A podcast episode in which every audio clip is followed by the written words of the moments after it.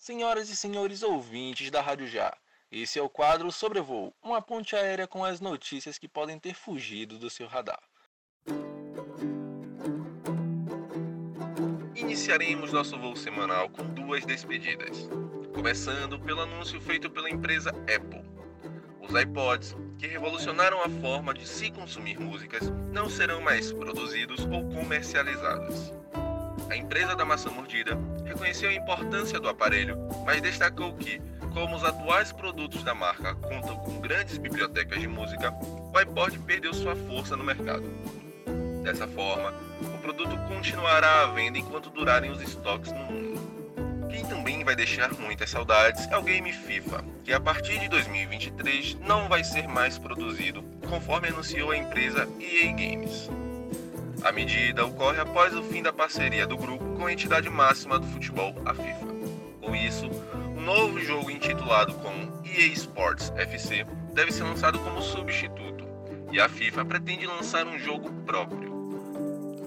Agora uma notícia forte, mas que precisa ser contada. Dois homens foram presos em flagrante e duas adolescentes foram resgatadas de uma casa usada como ponto de exploração sexual no bairro de Santa Mônica, em Salvador.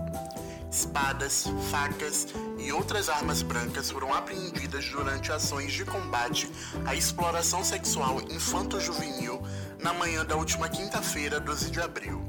Os homens foram autuados por exploração sexual de crianças e adolescentes e corrupção de menores. As duas adolescentes foram encaminhadas para o Serviço de Assistência Social da Delegacia de Repressão aos Crimes contra a Criança e o Adolescente, DERCA.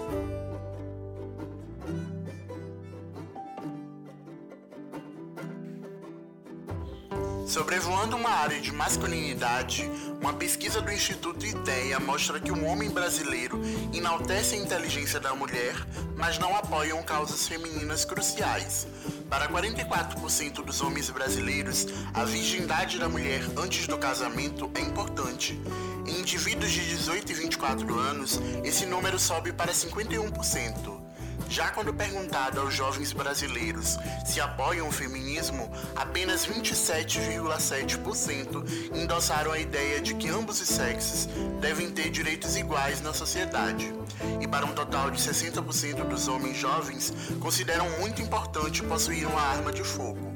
A pesquisa realizada pelo Instituto Ideia, encomendada pela GQ Brasil com homens de todas as regiões do Brasil, usou a metodologia científica por amostragem. Além disso, uma outra pesquisa feita pela Ideia traz dados interessantes. Ela diz que apenas 3% dos homens brasileiros se considera feio e 28% acredita ser mais inteligente que a média. Se você é estudante do ensino médio e quer entrar para o ensino superior e quem sabe até cursar jornalismo como a gente, saiba que as inscrições para o Enem já estão abertas.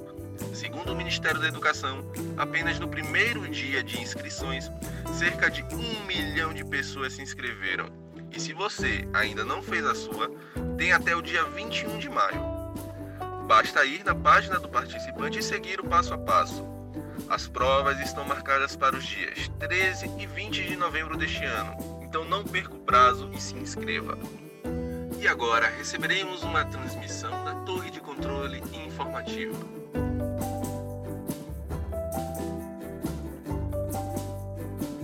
Olá, queridos passageiros. Meu nome é Ananda Costa e serei sua nova controladora informativa nas edições do Sobrevoo. Na torre de hoje, irei dar uma dica de programação para o seu final de semana. Se você ama comédia, neste sábado, dia 14, acontecerá um show de stand-up aqui em Salvador. O evento conta com a participação dos comediantes Tiago Banha, Aline França e Vitor Magalhães e acontecerá no The Comedy House, no bairro do Rio Vermelho.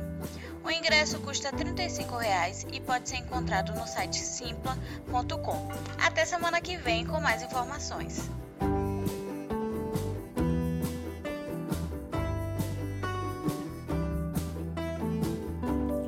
programa do dia 13 de maio. Obrigado por nos escutarem. Sigam a Rádio Já no seu serviço de streaming preferido. Visitem nossas redes sociais. Nosso Instagram é rádio.já. Nossa fanpage é facebook.com barra e tenham todos uma boa semana.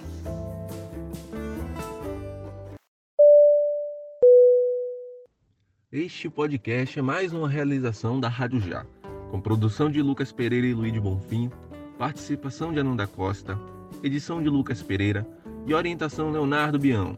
Para este episódio, utilizamos notícias dos sites Aratuon, UOL, Metro 1 e GQ Brasil.